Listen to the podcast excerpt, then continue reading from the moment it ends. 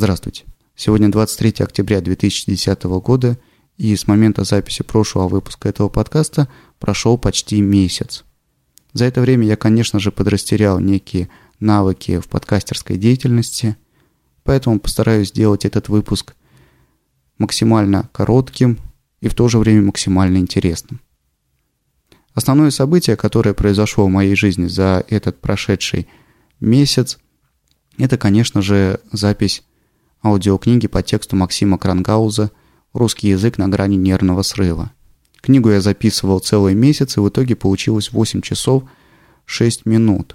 Помимо блога на Пастерусе, где я выкладывал книгу по главам по мере записи, в итоге с разрешения автора полная запись выложена на двух торрент-трекерах. Это rootracker.org и трекер форума клуба любителей аудиокниг, ссылку на которых я прикладываю к шоу-нотам. А ссылку даю именно на этот трекер, потому что там я получил наиболее интересный для меня отклик. Тема оказалась интересной, э, широко обсуждаемой на этом форуме.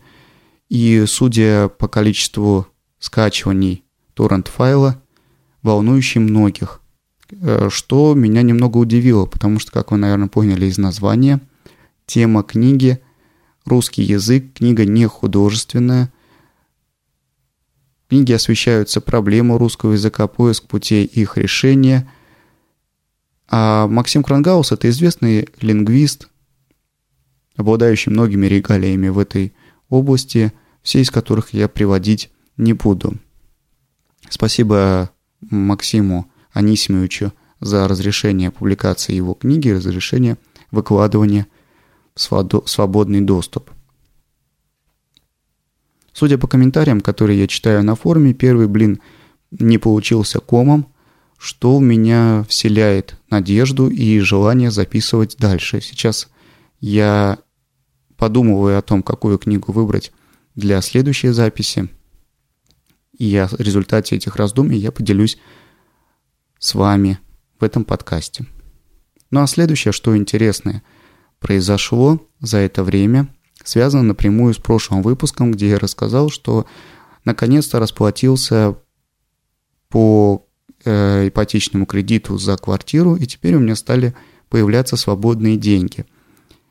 А с появлением свободных денег я наконец-то решил освоить для себя интернет-аукцион eBay.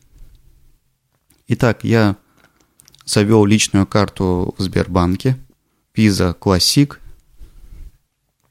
открыл счет э, в PayPal, зарегистрировался на eBay, и помимо этого я зарегистрировался в сервисе Сбербанк онлайн, о котором хотел бы э, сказать отдельно. На мой взгляд, очень интересный, замечательный сервис, позволяющий через интернет э, выполнять те самые ежемесячные платежи, ради которых я использую, давно уже пользуюсь с картами Сбербанка, это платежи за телефон, за коммунальные услуги, а также контролировать и выполнять операции со всеми своими, своими картами э, в одном сервисе. После регистрации на Сбербанк онлайн у меня появились все карты, которые э, мне выданы Сбербанком. Должен вам сказать, что все эти этапы регистрации до первой покупки на eBay – это достаточно э, сложный для простого обывателя квест, и поэтому я не удивлен, что из моего окружения, не связанного с э, интернет-контактами, не связанного с моими знакомыми вот именно в интернете, мало кто пользуется подобными услугами.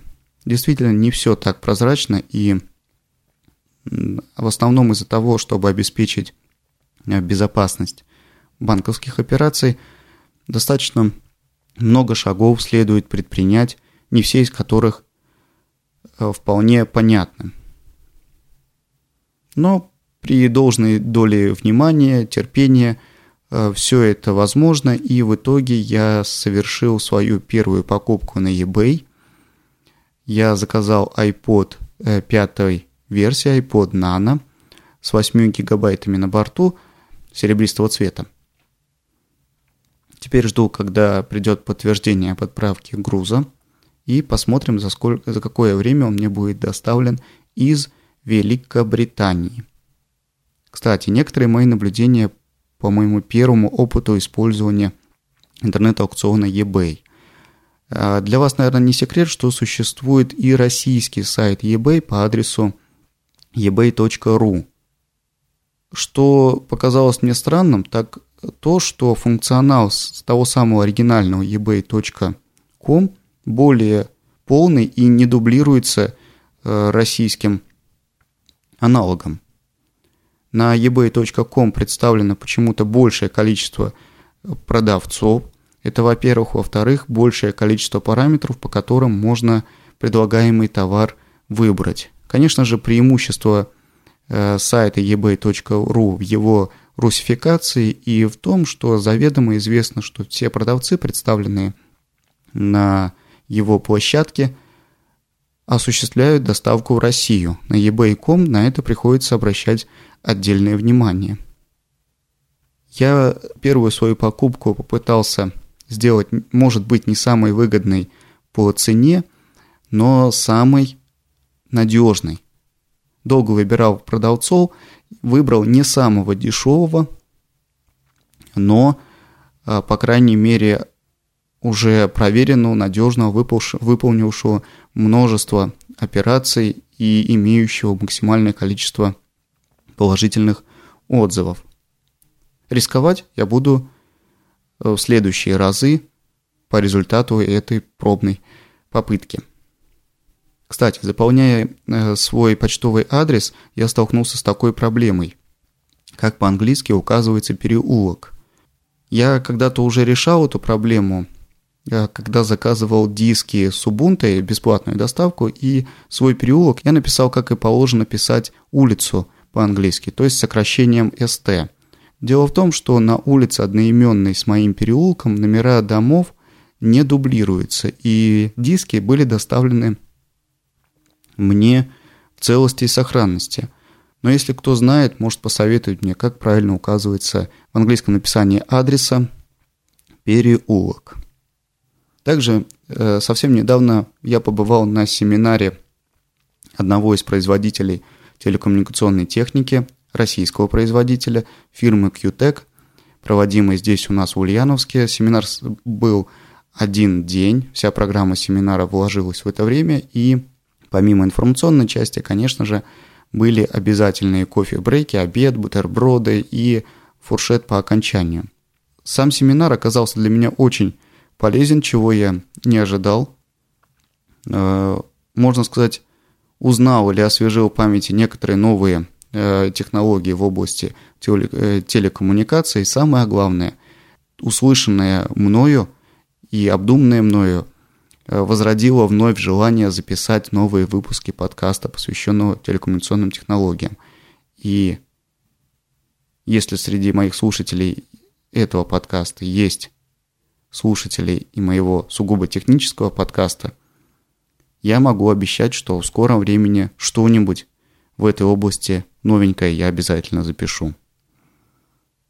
Кстати говоря о подкастинге, я хочу рассказать вам о своем решении полностью отказаться и отписаться от подкастов, так или иначе освещающие политические, социальные или экономические проблемы в стране. Последний подкаст, который я удалил из ленты, это был «Код доступа» Юлии Латыниной. Это программа на радио «Эхо Москва». Но, к сожалению, вместе с Юлией Латыниной в корзину полетели подкасты э, некоторых моих любимых подкастеров, выпуски которых э, были не целиком посвящены политическим проблемам, но так или иначе освещали их или э, где высказывалось свое мнение об этих вещах. Это решение основано на том, что в итоге я понял, никакой, никакой полезной информации из подобных подкастов для себя я не получаю, а остается после их прослушивания только негативные эмоции – вот, пожалуй, и все. До следующих встреч. Пока.